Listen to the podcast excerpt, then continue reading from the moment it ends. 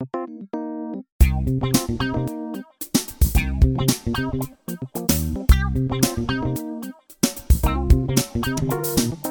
欢迎收听深红投资。那这一集呢，我们来回答 Q&A 哦。那因为我上次呢有找我的那个高中同学小邱嘛，来讲这个 AI 选择权。我看到 Q&A 里面呢有蛮多人问这个问题的。那我因为这个问题比较专业啦，我也怕给大家答错，所以我。刚才赶快把这个问题收集起来，然后一次问小邱，他还是一样的，就是工程师的语言，我有些还是听的不是很懂，那我就尽量回答看看。那首先呢，有一位这个朋友他说，这个 用 AI 预测未来结算价，那请问是用周选一周预测一次吗？还是主要用月选呢？呃，小邱主要是月选，其实周选也可以做啦。那小邱的回答是，由于周选的时间价值差较低，而且流动性的风险比较高，所以比较不适合大资金。所以小邱主要是做月选。那你问说这个 AI 的预测大多是用分类还是用回归的方式去预测？哦，那小邱是回答呢？呃，其实 machine learning 呢几乎都是建立在回归的基础上。那分类它是一个很好用的前期滤网。那用各种数据回归方法有各种场景。那适当的使用分类呢，可以增加学习效率。哦，那这个我只能回答到这，那个听不懂也没关系，加减听啊。那你继续问说，呃，根据这个 AI 算出来的这个几率嘛，因为我们在节目里面提到说是用 AI 算，到时候在这个选择权结算，然后会预测大盘的落点的点位会有一个几率的分布。哦，可能现在呃，我们就预测呃一万七千点是几率是几趴，落在一万七千一百点是几趴，一一万七千两百点是几趴，我有一个完整的预测的几率分布。那你问说？这个会随着时间呃的预测的改变呢，去不断的调仓吗？还是放到结算？那基本上呢是每天的不断去布单，然后根据最新的预估几率呢做调整。那我们原则上是不会去把之前布的，就是给它改掉。哦，有可能会刚好新布的让它抵消了，但是原则上就是让过去布的放到到期这样子。那小邱的这个文绉绉的回答是中空间改变分布曲线是会的，但是由于一些比较长周期的特征去消灭波动造成的权重，有助于抬高绩效。这这边指的长周期的特征就是像它的那个财报，像财报是短时间不会变的，所以有一些它的位的资料是短时间会变，有些不会变这样子。我也不知道他在讲什么，反正就尽量听了。好，那下面一位这个 P S N E I C H R O S 啊，他说选择权对手，他说。请问，在这个，因为我是提到说，put call 是一样部位嘛，那叫做中性的。那如果像二零一八年初嘛，各位记得印象很深吗？那时候不是有个急杀吗？那可是不管是 put 哦，连 call 呢那边都暴涨，所以有一些这个散户朋友们呢，他听信一些选择权外面的课程，他两边都双 C C put C call，然后他的在那一天的急杀就瞬间就爆赔破产这样子，那。请问在小邱的策略下会不会有事呢？好，那小邱是没有事的啦。因为他自己杠杆没有那么大哦，这是第一个，就是他的呃现金有一百多亿嘛，保证金算下来，他只有用这个一小部分来做，所以他本身杠杆没有很大。那再来是掰方那边呃也买的够嘛，因为掰方跟 C 方是一样部位的，所以不会像那些双 C 的人两边都爆亏嘛，那当然会被断头出场。可是小邱是掰方是买一样多的，所以他掰方那边是爆赚的，所以呃小邱是没事的这样子，而且后来好。好像因为这个事件，金管会吧，好像有针对这个避免一样的事情在发生，所以有做一些修改，所以比较不会再出现类似的状况，被强制券商砍仓这样子。好，那下面一位这个 Eric Carl，Hello Red Fox，他说，呃，请问小邱听起来是靠 Long Gamma 跟 Short Theta。那请问主要获利是哪一个呢？那小邱是回答说这个问题其实还好，没有很重要。那他其实都有这样子。那你继续问说，请问这个市场大跌，这个波动率上升的时候会转做空方吗？这个我不确定你问的是不是转做 C 方。那其实无论何时，小邱的部位就是中性的啊，它 B 方跟 C 方都会 C 一模一样多，无论是大涨或大跌呢，其实它都是没有影响的。那下面一位 Eason Y Y Y 他说，如果遇到 overfitting 或者是 underfitting 或贡献性是怎么办呢？是这个从这个 Jabal 正正化等未模型的资料着手吗？其实对，就小邱说你本身就知道答案了。那这个你说资料里面是各种组合一个一个对吗？哦，这个小邱听不太懂哦。那我们就继续说这个，例如未模型的资料都只是数字吗？还是有可能用 NLP 去分析文字这种比较直化的东西？哦，那小邱是说没有这种用文字的东西去分析这样子。好，下面一个 Rona 七四。说呃，单纯好奇，这个小邱的选择权呢的策略是跟部位大小有没有关系？部位小能不能获得一样的结果呢？哦，是可以的，是可以的。那只是说这个部位大到一定的程度，它是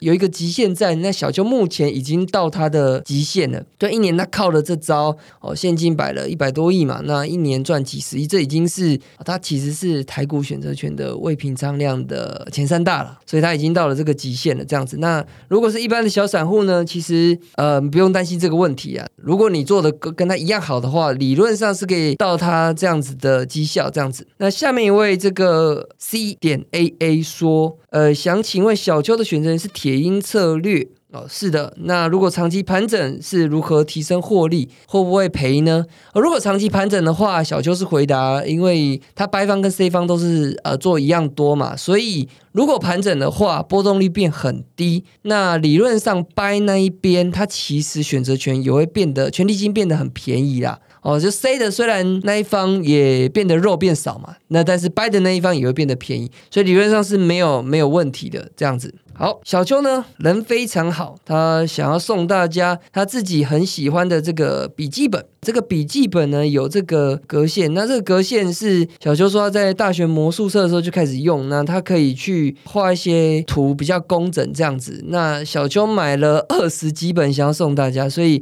我应该会抽出六位朋友，那一个人就送个几本。所以你在五星留言呢，那留言就是啊感谢小邱，然后就随便写，随便你写。那小邱会选出这个六位，然后就寄给你啦。那你如果呃之后听到我在广播里面有选到你的话呢，你就私信我粉丝团。好，那我们继续来回答。这位是希望有好理财观念的菜鸡，他想问说：那新手在选股上面，应该对一只新的股票，通常是看它的什么资料来确定它的价值呢？这个如果是想问基本面的话，我建议你先看一些书哦，基本面的书。我其实布罗格上有有一些书单呐，那里面有很多基本面大师的书，因为我毕竟是从基本面起家的嘛。不管是巴菲特、蒙格、彼得林区哦等等的这些呃传统的这价值投资大师，这都是很好的去了解基本面。所以你如果真的想要选股的话哦，务必请你把这些基本面大师的书给看完。那下面一位 Chicken 九五二七他说。之前有一集提到航海王的目标价还没到，那所以知道后面还有肉，还不急于获利了结。那想请教，对于一档股票是如何评估目标价上看到哪？评估方式为何呢？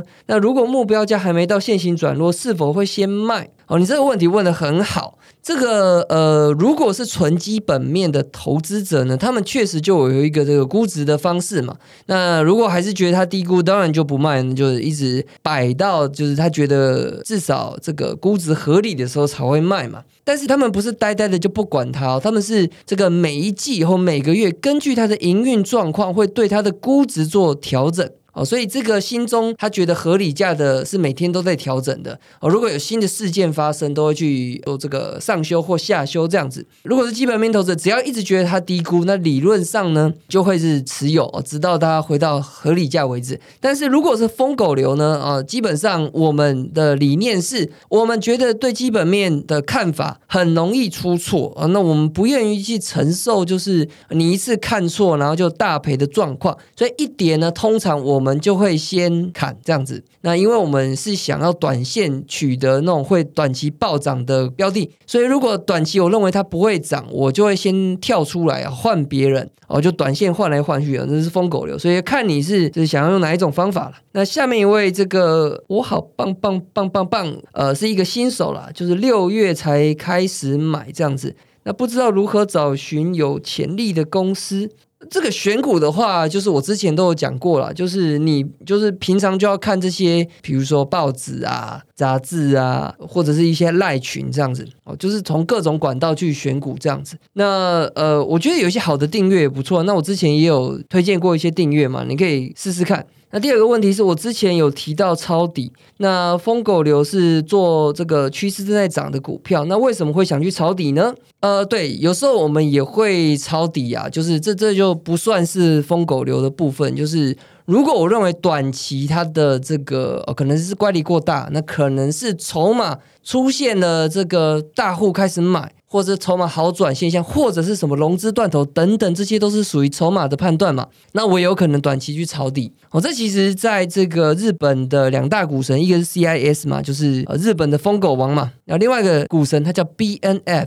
那他就是做抄底的，就是他会在那种崩到不行的那种股票，瞬间抓那个转折哦，所以这也是一个很不错的技术啊。那下面一位张元如说，这个听了 Michael 大的访谈，有效有雷，五星推。好的，谢谢，真的十日禅是推荐大家去看看。那我们继续来回答第一次留言，就给你说，呃，请问我是用什么城市软体选股呢？其实我现在是已经没有用这个城市或软体选的啦。因为我资讯太多了，所以我光是从这里面选就已经饱了。那如果你真要问的话，呃，我觉得有一些那种简单免费的这个选股软体都不错用啊。就这其实网络上太多，你早就知道。那重点是逻辑呀。你的选股逻辑，啊那因为我就提过嘛，就是一些呃基本面、技术面、筹码面。那你觉得什么样选出来的城市呢？是比较像疯狗流的标的？假设你想学疯狗流啦，那你就去用用看啊，用久了你都都用用看，你就知道了。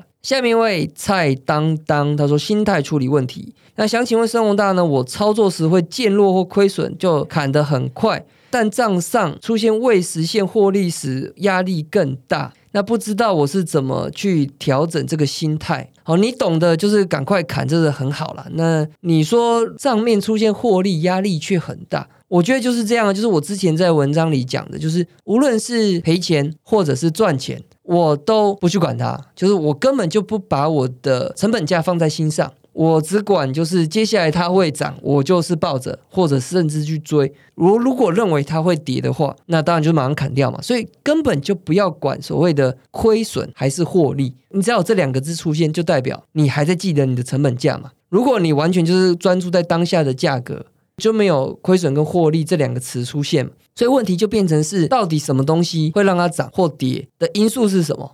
所以你就会静下心来去想，哦，可能是哦基本面、消息面，接下来的利多还是利空，或者接下来筹码怎么样，这些才是影响未来的因素嘛。所以你再去看一下我之前写的那些文章，呃，什么叫忘了成本价？好，那下面一位 Jobs AA 说，麻烦申宏大多问一些怪咖，刚从这个本金开始膨胀的体悟跟方法，以及资金如何控管。那做台股看的主要总金有哪些？呃，我当然会多问一些怪咖啦，就是有趣的、值得大家学习的哦，不论是投资的哦，其他创业的什么，我都有机会就找来请教一下。那你想问说这个初期的本金是怎么累积的？其实我有我的过去的累积本金的方式啊，但其实我的那些经验呢，现在一定不适用各位啊，因为我过去的那些创业呢，就当时适合做嘛，现在早就已经过了十十年了之类的。重点是要去知道当时的那些心态如何突破等等的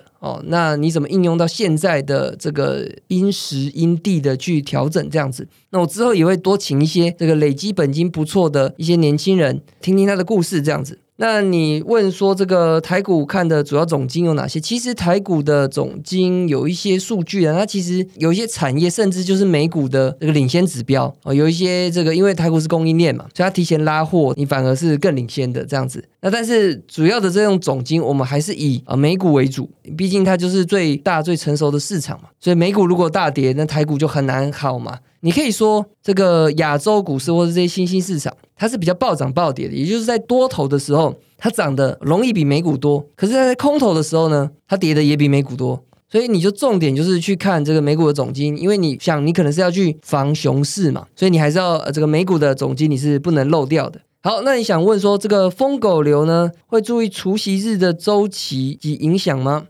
我自己是不太想给他除了，除非是个股期，因为我的这个部位太大了，所以我现股除给他除息的话，我缴的税率很高。那个股期的话是给他除没有差，因为个股期的那个是没有税的这样子。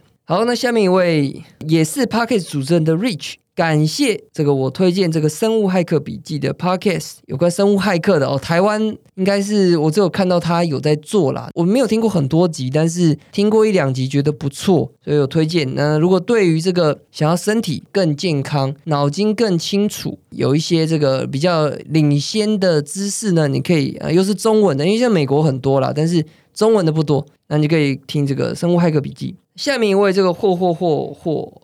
想请问一下，这个研究半导体产业，那从最大入门的 IC 设计全职股，到下游的封装测试，那到这个设备商、材料供应商，几乎都了解一番，也做了几次交易，发现自己呢常害怕大跌，抱不了太久就获利卖出，错失了最大涨幅。那请问为什么会抱不住？这个卖飞的状况其实常常有啊。这个你不论是做哪一派的，你基本面的也会卖飞啊。巴菲特也常常卖飞啊。你如果觉得合理价，你把它卖掉，那就要涨到变高估价、泡沫价，那你就卖在半山，这是常有的事。那我们疯狗的也是常常卖飞啊。就是我们觉得，呃，一跌下来，我们就下刀把它卖掉嘛。那马上隔天就洗你脸，直接再涨上去。那这种就没有办法。有时候我也是卖飞啊，有时候我就会把它追回来。所以你不用去担心，就是说卖飞你就很气馁哦。你重点是你的这一套方法跟逻辑，你有没有按照纪律去做？你真要去检讨的话，你要用统计的方式去检讨，说 OK，我原本的这套方法有没有需要改他的买卖条件？这个是很重要的观念，就是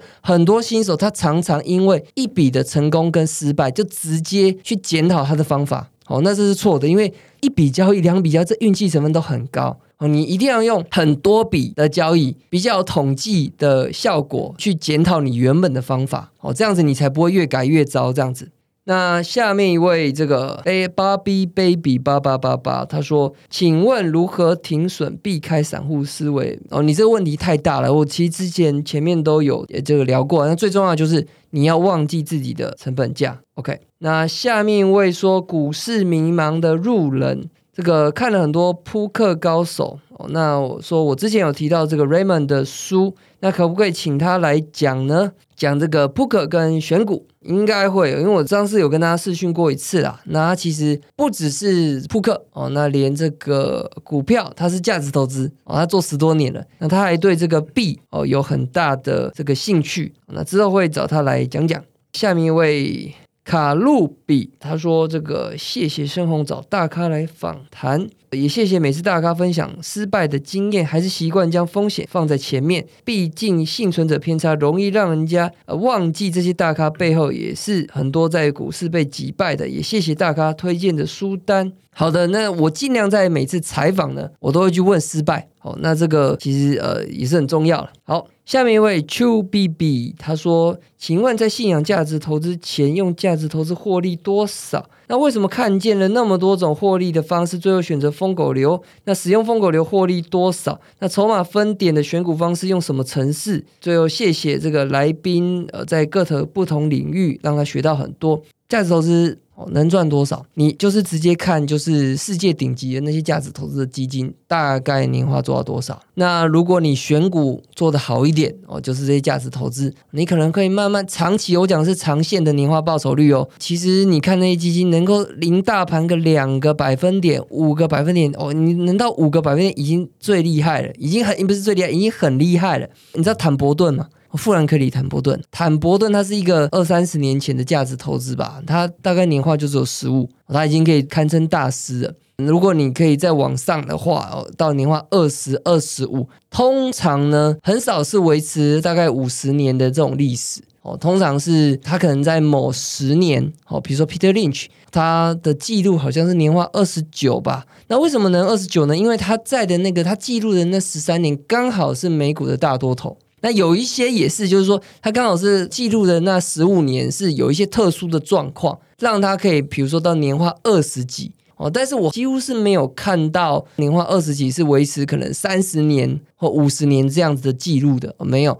所以你就是可以知道说，价值投资大概是这样子的水准。哦，所以那我之前以前在做也差不多就这样，不会离太远。那后来呢，我就发现到有一些基本面的神人，他做了一些修改，台股里面他发现一些习性，他就更重视这个催化剂等等的，他就可以做很多，一年做好几次这样子的波段，在年化报酬率他就提升很多。那疯狗流呢是看到我师傅嘛，啊，年化就是很高哦，每年翻倍这样子。我看了他十几年的记录，我觉得这不太可能是运气，因为他绩效非常的稳，所以我就学这样子。后来我才发现到说，哦，原来哦，日本跟美国都有这种类似疯狗流的做法，那绩效也都非常微哦，所以大概是这样子的。那现在当然是我认为疯狗流它能做到的报酬率是比这个价值投资高很多嘛。那其实你用逻辑想也知道嘛，因为你为什么你凭什么报酬率什么叫动辄年化五十趴一百趴的哦？你只能透过不断换股嘛。哦，你如果长报一家公司，那不可能嘛，因为那公司它的那个价值的成长就这样嘛，所以你长报你只能获得这样子的报酬率。哦，你唯有透过的某种方式的不断的换股成功，哦，你才有办法这个获得这个很高很高的报酬率嘛，大概是这样。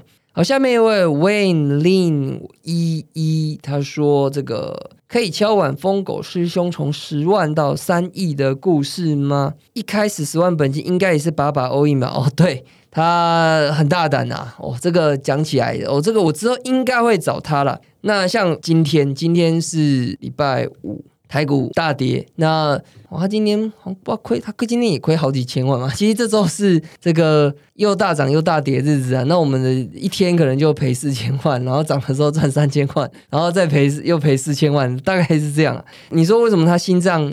这么大，我也不知道，这真的是个性的关系。像我真的没办法，我就杠杆呢，要用也是只能用一点，然后我也就是蛮分散的，不敢集中。然后他就是那种看好的时候，那个杠杆可以到三百趴。啊，然后就算降，它也部位也是有两百帕啊，然后又呃，现在是没有那么集中，以前很集中了，那现在已经部位好几亿了，已经没有那么集中了。那我们我们几个风口流都会问他说：“我靠，你你干嘛压成这样？”他就说：“哦，他没杠杆睡不着，就是像你们这样子玩那么小啊小打小闹，是要干什么东西哦？这个干脆收一收算了。”哦，他就直接这样讲，他说：“这个。”这种暴涨暴跌，他才觉得舒服这样子，所以真的是个性的关系啊。就是他觉得这个长期期望值是正的，你压的不够是在干什么东西，他就这样想啊。那但是我们没办法，我们一般人就是你这个一这样一一回档，就是回档整个总资产的十趴，对我来说是跳动太大了，我没办法接受。所以你你就去取一个你可以舒服的这个水准哦，就是部位水准，你要压的多平均多集中。